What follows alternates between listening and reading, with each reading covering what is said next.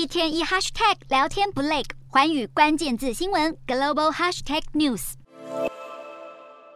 大批伊朗民众走上街头抗议，这全是因为伊朗女子艾米尼只是因为没有戴好头巾，十三号遭到宗教警察逮捕，接着陷入昏迷，在三天后丧命，年仅二十二岁。传出艾米尼在拘押期间，不但头部遭到警棍殴打。宗教警察并且将他的头部抓去撞车，但警方声称艾米尼是心脏病发身亡。伊朗群众愤怒将上头挂有伊朗国旗的柱子推倒。艾米尼事件在伊朗许多城市掀起示威，主要是由女性主导。在伊朗首都德黑兰的抗议中，有民众大喊会奋战下去，把自己的国家夺回来。当局在镇压抗议时发射水柱，警民爆发冲突，造成四人死亡。伊朗的宗教警察严格执行规定，要求女性在公共场合必须遮住头发以及穿着宽松衣物。伊朗女性却有不同看法。这起事件也在土耳其伊斯坦堡、加拿大和德国柏林等国家引发抗议。要展现对伊朗女性的支持，柏林甚至有女性当场剪掉自己的头发以示抗议。